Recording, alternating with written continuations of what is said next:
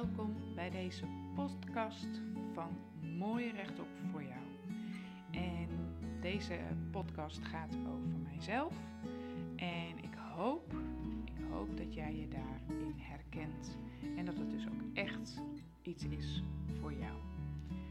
En ehm, in deze podcast neem ik je mee in uh, mijn zoektocht naar mezelf, misschien ook wel zelfliefde en al die kreten die ik al jaren hoor, maar die de laatste tijd uh, veel meer inhoud krijgen.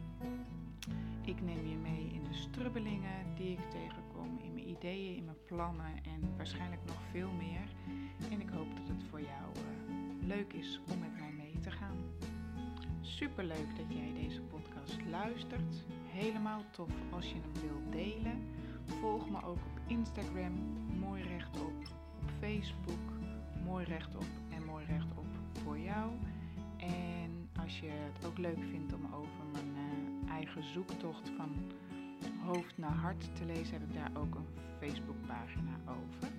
En uh, nou, dan gaan we beginnen. Goedemorgen, of in elk geval bij mij is het morgen. En uh, ik weet niet zo goed waar ik het over wil hebben. Uh, het thema voelen. En, en in mijn lichaam voelen zou ik het wel over willen hebben. En daar was ik nooit zo heel erg goed in. Of althans, ik was er misschien wel heel erg goed in, maar ik heb het nooit. Ik heb er nooit erkenning voor gekregen en ik heb ook nooit uh, de oefening in gehad of een voorbeeld in gehad. Um, en ik denk dat dat niet alleen voor mij geldt, maar voor zoveel meer mensen dat we in een samenleving leven waarin je vooral moet doorgaan en uh, de, de toetsen moet maken, moet laten zien dat je, nou, dat je het kan, dat je kan voldoen aan wat we met elkaar hebben afgesproken als zijnde ja, de weg van succes wat niet per se is de weg naar geluk. En afgelopen weekend ben ik echt, uh, heb ik echt enorm de griep gehad. En uiteraard, uiteraard, zoals dat in deze periode van ons leven hoort, een coronatest afgenomen. En uh, dit keer uh, op een andere test, testlocatie dan ik al die keren hiervoor heen moest.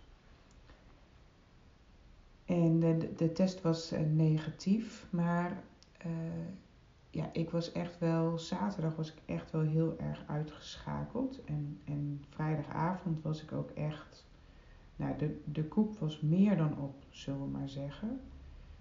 En eigenlijk voelde ik het de hele week al een beetje aankomen. Van ik ben ik ben weer bepaalde grenzen over aan het gaan. Ik ben, uh, ik heb misschien bepaalde keuzes gemaakt uh, in oude patronen om het goed te willen doen. En misschien was het ook wel, ik denk ook wel dat het de beste keuzes waren die ik op dat moment kon maken. In ieder geval uh, voor ons gezinssysteem. Uh, wat niet per se altijd de beste keuzes voor mij uh, zijn. En in mijn omgeving, niet in mijn directe omgeving, maar wel uh, in de omgeving die, waarmee je met WhatsApp of Facebook of Instagram contact hebt, zijn er steeds meer mensen waar corona in huis is. En uh, bij de een gaat dat uh, gewoon en bij de ander wat heftiger. En bij de ander is er eigenlijk uh, heel weinig aan de hand. Ehm, maar het bracht bij mij ook wel weer herinneringen op. En toen ik zaterdag in een stilhuis op de bank lag, dacht ik aan een periode terug dat ik in de tweede of in de derde van de PABO zat. En ik had stage, of ik liep stage op een school in, uh, ik weet niet meer precies waar die school stond. En ik had twee weken speciaal onderwijsstage gehad, fulltime. En was dus twee weken niet op mijn normale donderdag stageschool geweest. En ik kwam daar op de stageschool terecht en mijn mentor zei: Joh, vorige week toen jij er niet was, is iedereen hier op TBC geprikt. Alle docenten, alle leerkrachten, alle personeel, maar ook alle kinderen. En eigenlijk hoor jij dat ook te doen. Dus je kan een afspraak maken en uh, dan kan je daar een prik of een mantoeprik halen. En ik stelde daar voor de rest heel weinig vragen over. Ik kwam er later achter dat helemaal niemand in de school uh, een, uh, ja, een reactie had gekregen op de mantoeprik.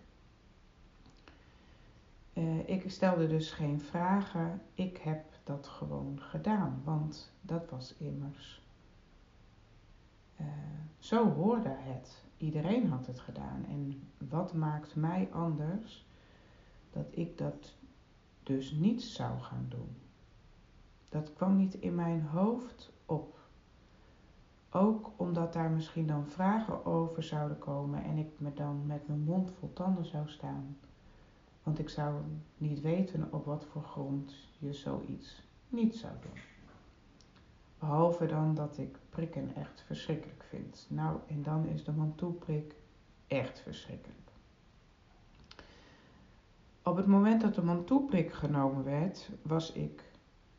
Uh, nou, in deze tijd zou ik thuis, ge, uh, uh, thuis moeten blijven en een eh, coronatest moeten doen. Dat was natuurlijk in die periode nog niet, maar ja, in die periode ging je gewoon als je nog redelijk kon functioneren, ook had je een hoofd vol snot, deed je gewoon alles wat je moest doen, tenminste ik wel.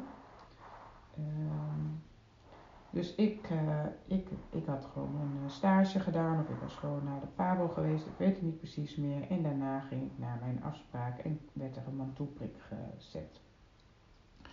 En ik ben toen meerdere dagen gewoon echt de dag van de prik zelf, maar ook de dagen daarna echt wel een beetje ziek, zwak en misselijk geweest. En na een tijdje moet je dan terug en dan wordt je reactie gemeten. Nou, en uiteraard was het bij mij niet helemaal uh, goed af te lezen. Er moest nog iemand anders bij komen. Ik was een grensgevalletje. Het was niet overduidelijk een ja, het was ook niet overduidelijk een nee. Ik heb er toen voor gekozen de arts te volgen. Volgzaam als ik was. En niet iedereen in mijn directe omgeving was het daarmee eens. Niet iedereen vond dat ik de juiste keuzes maakte en vond ook dat ik niet genoeg tegengas had gegeven. Ik heb wel ook tegen die arts gezegd: kan het niet komen, omdat ik eigenlijk die week een verminderde weerstand had. Nou, dat kon absoluut niet en ik mocht ook niet die test in die zin in twijfel trekken. Uh, dus uh, moest ik uh, aan de medicijnen, dat was een keuze, er waren meerdere opties. Ik moest zoveel weken aan de medicijnen en om de zoveel tijd een longfoto. En er moest een bronnenonderzoek plaatsvinden. Als ik er nu aan terugdenk, dan denk ik, wat heb ik allemaal gedaan? Hè? Ik, heb, ik had niks, ik had geen klachten, mijn longfoto's waren goed. Ik had een twijfelachtige reactie op de test. En ik ben gewoon helemaal het paadje mee gaan lopen, omdat het zo hoorde. Ehm, de mevrouw van de GGD die bij mij op de studentenkamer kwam, die zei: Ja, we gaan een, jij moet namen aangegeven met mensen met wie jij de laatste maanden uh, het meeste omgaat. En die sturen wij dan anoniem een brief. Ik zei: Hoezo anoniem? Ze zei: Ja, er komen reacties op en die reacties zullen echt niet prettig zijn. Toen dacht ik kon me daar helemaal niks bij voorstellen. Ik bedoel, ik kende al die mensen toch die ik ging zeggen. Daar kon ik toch gewoon met hen in gesprek. En die zouden het toch ook fijn vinden om te weten of er misschien bij hun in de omgeving iemand met TBC rond zou lopen. En dus ik koos ervoor om iedereen die ik doorgegeven had het ook persoonlijk te vertellen ik koos ervoor om met iedereen in gesprek te gaan.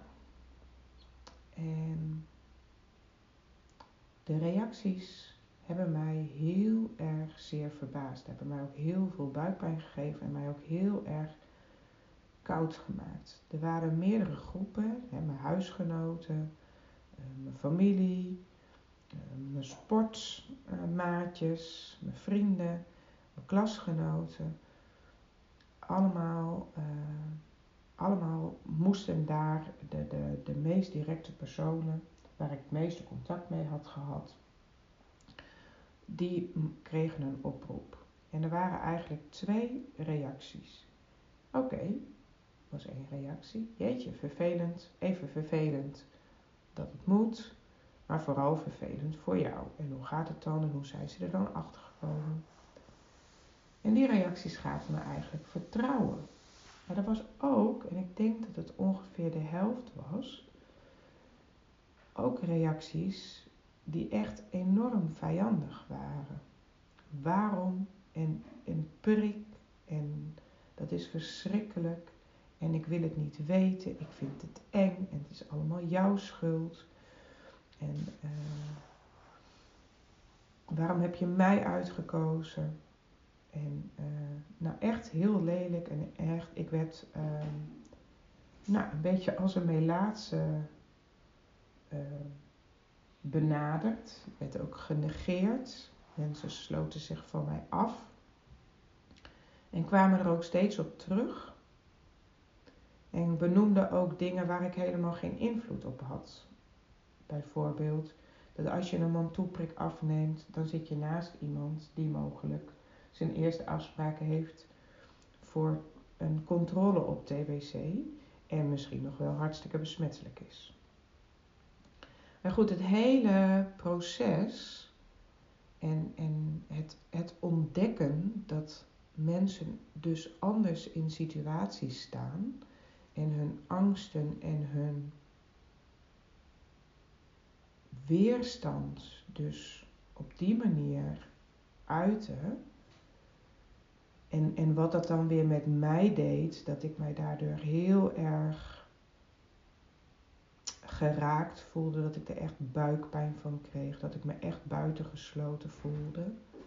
Uh, die vijandigheid, uh, die blikken, ja, dat heeft, mij, dat heeft mij denk ik wel gevormd. En ik heb eigenlijk van, van niemand die uh, toen daar zo heftig op reageerde, heeft ook niemand ooit daarna er nog iets van gezegd. Ik heb daar ook niet om gevraagd. Uh, maar er zijn nooit excuses of nog weer gesprekken geweest van, nou ja, het viel inderdaad wel mee. En uh, ik begrijp wel dat je me niet expres gekozen had. En ik begrijp wel dat het belangrijk is om te weten hoe en wat. Uiteindelijk is er uit dat hele bronnenonderzoek ook niks gekomen. Um, maar goed, het heeft mijn beeld van mijn medemens wel gevormd. Het heeft mijn vertrouwen uh, misschien echt wel beschaamd. En het heeft mij. Uh, het heeft ook wel een soort van depressieve periode ingeluid. Dat ik dacht, dat ik een vriendengroep had. Nou ja, wat dus, wat dus een uh, niet, uh, niet kon doorstaan. En in dat hele proces heb ik eigenlijk nooit dat allemaal echt verwoord of gevoeld of gedeeld.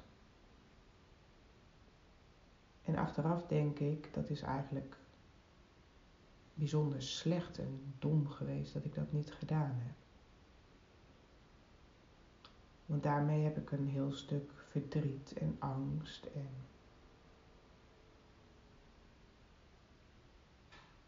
uh, ja, weggedrukt en niet mogen laten zijn. Ik heb ervoor gekozen me te focussen op de mensen die nog wel oké waren. Ik heb ervoor gekozen van mijn kant uit zo normaal mogelijk te doen met de mensen die mij toch wel geraakt hadden en me tegengevallen waren.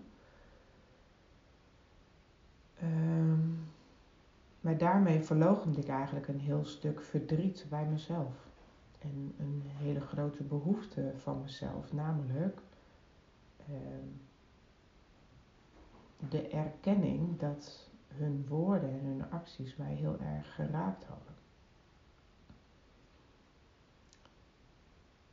En zo'n soortzelfde situatie heb ik gehad rondom Zwarte Piet. Als kind was ik enorm bang voor Zwarte Pieten. En er was een fotoboek waarin een foto stond dat mijn zus gesminkt was als Zwarte Piet. Toen in die tijd echt nog pikzwart. Maar dat fotoboek, het hele kastje waar fotoboeken in lagen, is heel hele tijd een no-go gebied voor mij geweest. En het fotoboek al helemaal. En mijn zus werd gesminkt terwijl ik erbij zat. Ehm, en als juf heb ik me ook nooit echt senang gevoeld bij het hele concept Zwarte Piet. Um, en dat was ook een stukje gevoeligheid waar ik eigenlijk uh, steeds wel een beetje op afgewezen werd. Uh, om uitgelachen werd ook. Hè. Het was natuurlijk een, een mooi verhaal dat ik zo bang was voor, uh, voor dat fotoboek. Zo bang was geweest voor mijn eigen zus. En als juf was ik ook daarin zoekend van um, nou ja, welke liedjes en welke verhalen vind ik passend om te vertellen. Welke boekjes lees ik wel met de kinderen en welke niet. En toen de Zwarte Piet discussie begon, was ik daar eigenlijk heel erg opgelucht over.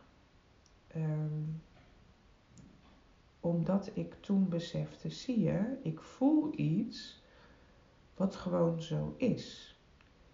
En, maar ik was ook heel erg verbaasd over de felheid. Ook in mijn directe omgeving, hoe mensen daarop reageerden. En dat ze zich persoonlijk in een onrecht voelden aangetast omdat er een groep mensen ging verwoorden dat Zwarte Piet misschien minder oké was dan zij zelf altijd gevonden hadden. En die felheid richtte zich dan ook heel erg op mij.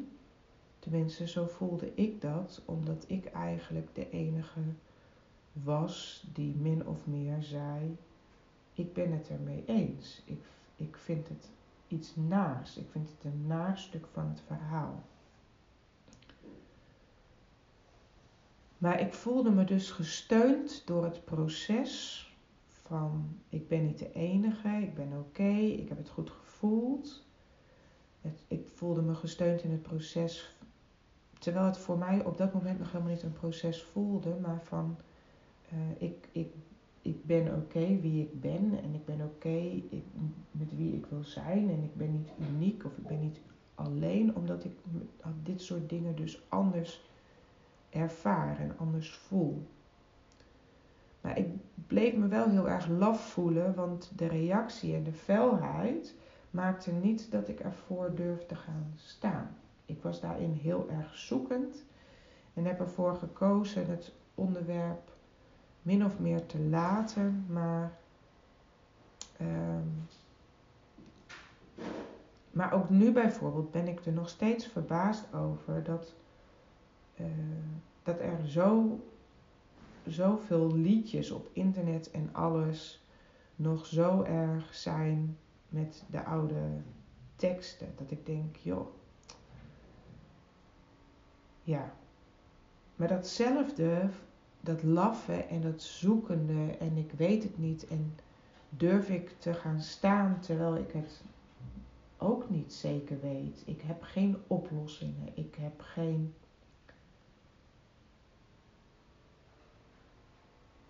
Ik weet niet wat de waarheid is. Um, dat, dat voel ik nu ook. In dit weekend en eigenlijk afgelopen week heb ik in het proces ook weer heel veel geleerd. Want nee, er moest een keuze gemaakt worden. Er is een keuze gemaakt en er is een groep geweest die over die keuze heel erg gevallen is. En ik ben achter degene uh gaan staan die de keuze maakte. En die heb ik zijn verhaal uh, laten doen en die heb ik gesteund. Uh, en ik heb de verhalen aangehoord en ook al is het nu niet direct mijn pijn, het, ik merkte gewoon dat het me ontzettend veel energie kostte. Het vrat energie. En En er was zoveel eigenlijk wat resoneerde met die periode van de TBC. Van het buitengesloten voelde, het gebruik van oneigenlijke argumenten, uh, van, van op de man spelen, uh, de felheid. Uh, dat, daar was zoveel gelijkenis in. En ik voelde me, me eigenlijk mijn reserves inglijden. Ik, ik, ik ik wist dat het nodig was om te blijven staan. En nou ja, daar kwam een beetje weer rust in, er kwam weer een beetje balans in. Uh, vertrouwen ook dat de ander bleef staan. En ik voelde, uh, ik voelde eigenlijk dat, uh, nou, dat ik het weer los kon laten of zo. En toen sloeg die moeheid om in ziek worden. Waar ik het gewoon daarvoor gewoon moeilijk had om warm te blijven. Dat ik voelde dat mijn lijf daar heel hard aan het werk was.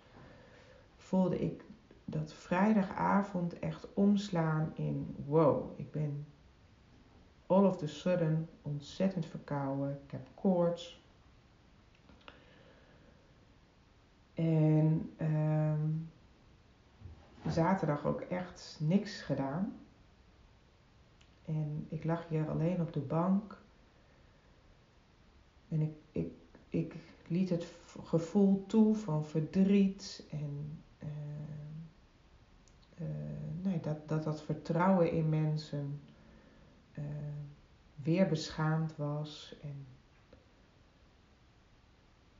en ik, ik, dat, dat hele TBC-gebeuren plopte opeens weer op. En op dat moment dat ik dat kon voelen en dat allemaal kon toelaten. En, en ik voelde dat mijn lijf me eigenlijk geholpen had. Toen voelde ik me weer zwaar en ontspannen worden. En gleed ik een, ja, een, een fijne slaap in. En ik had die nacht wel geslapen, maar ja, voor mijn gevoel niet. Ik heb uh, ik, ik had die nacht gewoon heel veel uh, ja, last van, de koorts. En ik weet niet, sommige mensen kunnen van koorts geloof ik best slapen. Maar ik heb het idee dat koorts mij heel erg wakker houdt. En dan had ik het gevoel van, nou, ik heb echt wel een, nou, een half uur nu stilgelegen. Nou, misschien niet een half uur, maar een kwartier toch zeker wel. En dan keek ik op de klok en er waren er twee minuten verstreken. Nou ja, dat gevoel dan een beetje de hele nacht. En op de bank, toen ik dus merkte hoe hard ik aan het werk was geweest en dat het ook een link had op een of andere manier met dat TBC-verhaal, viel ik dus in echt een fijne slaap. En daarna was ik echt wel een beetje fitter. Ik was weer iemand anders of zo. Ik was ergens anders in mijn ziekteproces. Maar ook het aanvaarden van de snotneuzen, de hoofdpijn, de koorts, de zere onderrug die ik allemaal had. Ik, ik, ook dat kon ik meer toelaten of zo. Het was allemaal meer oké. En op dat moment koos ik er ook voor. Ik dacht, ik mag voor mezelf kiezen. Ik ben, ik ben totaal gevloerd nu. Ik, als ik naar zolder nu zou moeten lopen, dan moet ik gewoon weer een paar uur bijkomen. Naar de wc is gewoon echt al inspanning ten top. Een bladzijde omslaan in mijn boek is oké, maar daar houdt het ongeveer ook wel mee op. Dus ik kies ervoor om morgen nog ehm, te zijn en dan maandag gewoon niks te doen. Dus ik heb mijn agenda leeg gemaakt. Ik heb mijzelf echt serieus genomen. Ik gunde mijzelf een dagje rust, een dagje leeg, een dagje tijd. Want ehm, een dagje leeg is helemaal niet echt een dagje leeg. Ik heb gewoon s'morgens, hoe beroerd ik me ook voel, heb ik ervoor te zorgen dat de kinderen op school komen. Er is niemand anders die dat van me overneemt. En vanaf uh, half twee, kwart voor twee, ben ik ook weer bezig om te zorgen dat ze allemaal weer thuiskomen. Dus dat betekent dat ik om kwart voor negen weer thuis ben en dat ik dus tot kwart voor twee ehm, tijd voor mezelf heb. En daarna is er weer genoeg aan de hand. Dus ik vond dat ik mezelf daarin serieus mocht nemen en uh, de afspraken wil, uh, dat ik mijn afspraken kon inlichten. En een afspraak kon afzeggen. En uh, ik ben daar heel dankbaar voor dat ik die luxe heb. Dat is echt heel fijn. En ik voelde dat deze keuze, dat ik echt even voor mezelf koos en dat ik echt ervoor koos om beter te worden, me ook weer sterker maakte. Want ho hoe vaak, en ik weet niet of je dat herkent, maar uh, als juf zijnde bleef ik eigenlijk nooit thuis. Want uh, ja, uh, je, weet uh, hoe vervelend het is om een invaller te regelen. Je weet hoe vervelend het voor de klas is. Je weet dat je hele to-do-lijst, daar wordt niks van opgepakt. Dus die zit de volgende keer gewoon nog uh, op je te wachten. in die zin kan je maar beter gewoon nou, zo snel mogelijk na schooltijd als het kan weer naar huis en je bed inkruipen. Um, tenminste, zo heb ik het altijd, uh, eigenlijk altijd uh, gedaan. En als ik maar in beweging was, met de kinderen was, dan was het ook wel oké. En voelde ik ook eigenlijk niet hoezeer ik de batterij in het rood trok. Op het moment dat ik ook nog kinderen thuis had, werd het wel echt een benarde situatie. Um, want de dagen dat ik niet hoefde te werken, waren natuurlijk ook niet echt dagen dat ik bij kon komen. Maar nu, nu nam ik mezelf echt, echt serieus. Ik koos voor mezelf.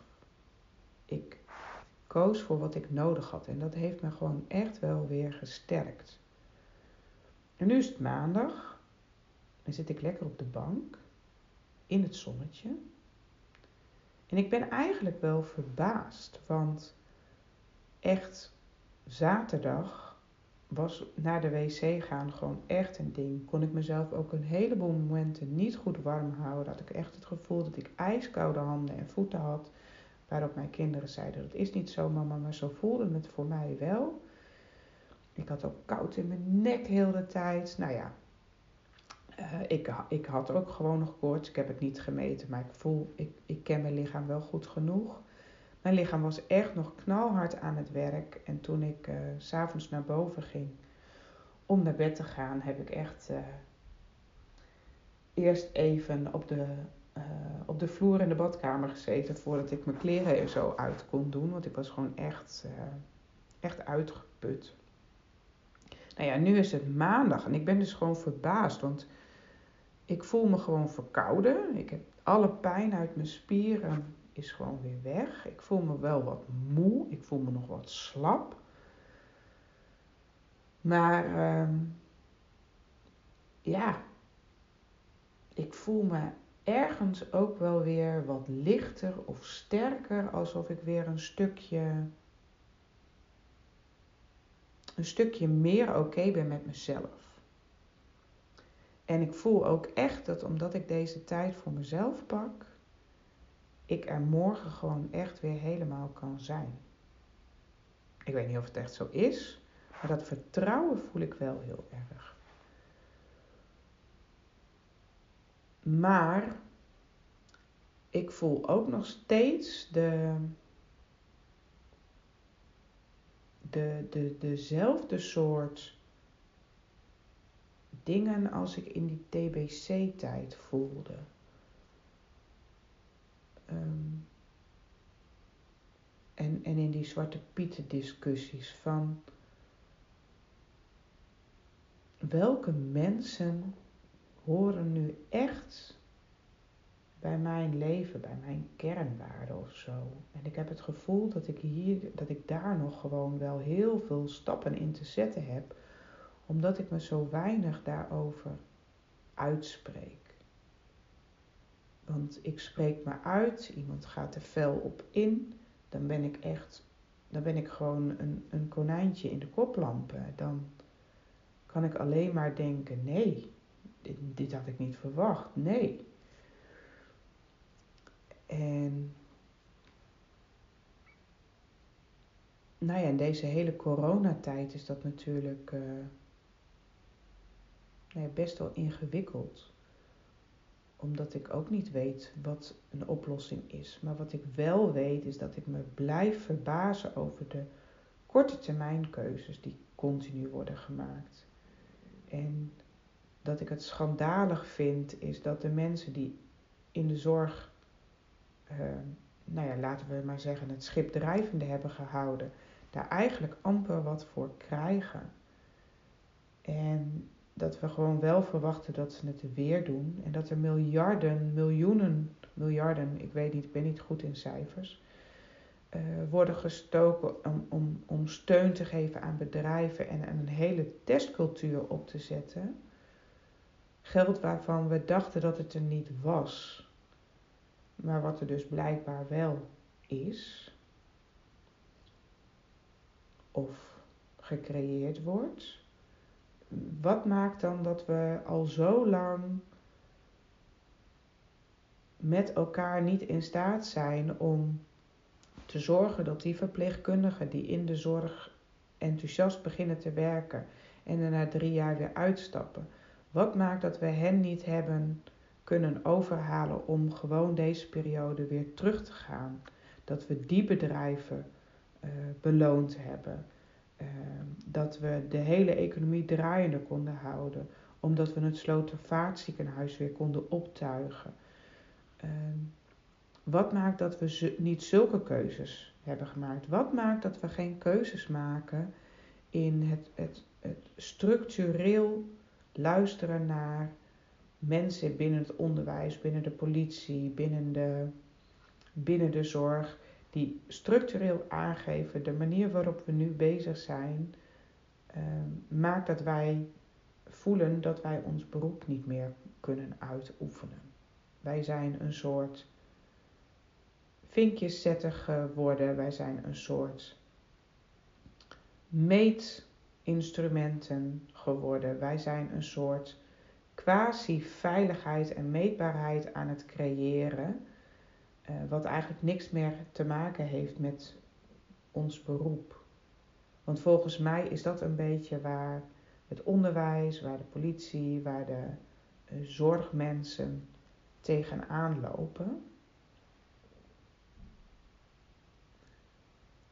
Nou ja, en tegelijkertijd vind ik het dus heel lastig. Ik heb altijd al een zwak gehad voor de wappies ik heb mij daar ook eh, met, met vlagen heb ik ook dingen gevolgd. En uh, nou ja, de wappies zijn natuurlijk heel erg in een hoek gezegd van wat een onzin en wat een toestanden. Ehm, maar met terugwerkende kracht kan je niet anders dan hen volledig gelijk geven. Maar toch doen we dat niet als maatschappij. Want dan zeggen we dingen als: ja, dit kon ook niemand voorzien. En nee, maar de wappies konden het ook niet voorzien, maar ze voorzagen het dus blijkbaar wel. En uh, ik vind de glijdende schaal gewoon heel eng. Ik, ik, uh, ja, ik, uh, ik kan daar wel een soort van wakker liggen. En ook hierin merk ik weer dat mensen in mijn directe omgeving ehm, allemaal zoveel beter en stelliger zijn in het herhalen van bepaalde argumenten waarvan ik denk, in hoeverre zijn het argumenten? En ik zit maar met een gevoel.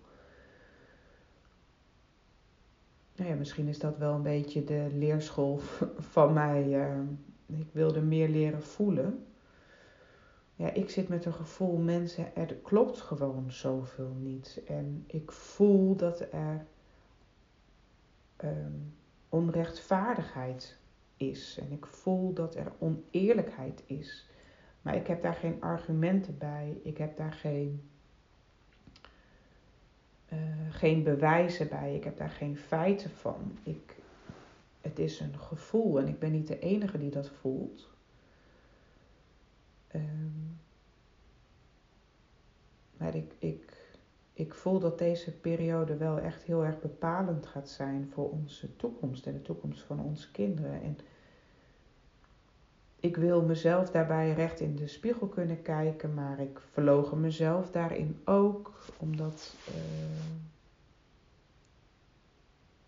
ja, het, het, het, het afpakken van het comfortabele leven en het afpakken van, um, van bepaalde privileges wat natuurlijk geen privileges zijn als restaurantbezoek en theaterbezoek en op vakantie kunnen gaan. Ja, dat, dat, dat vind ik gewoon ook nog wel weer heel heftig om die keuze in mijn eentje dan te maken. En dat heeft dan ook weer consequenties voor mijn eigen gezin. En dat heeft consequenties voor uh, verdere omgeving. En dan moet ik daar dus ook voor gaan staan en dat uitleggen. En nee, daar ben ik dus echt zoekende in. Omdat ik het dus ook gewoon niet weet.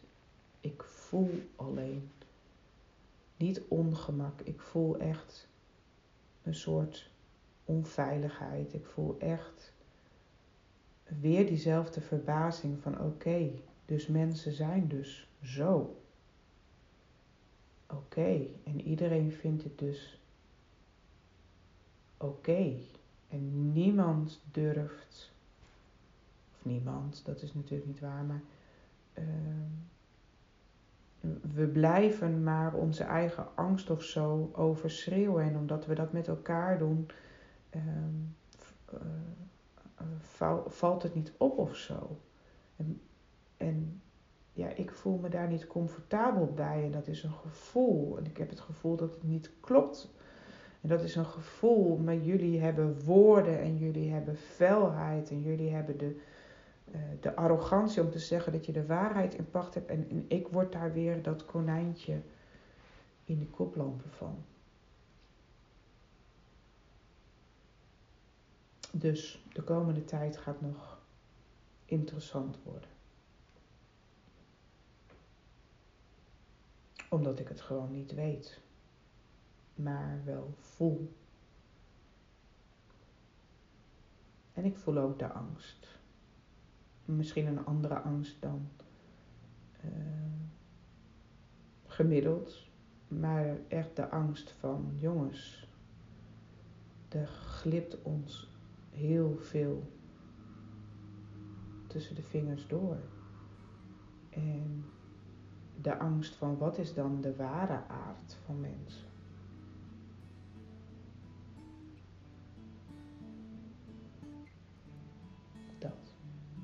Nou ja, goed. Veel dus.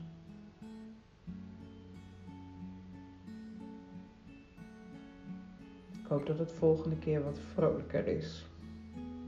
Heb een fijne dag.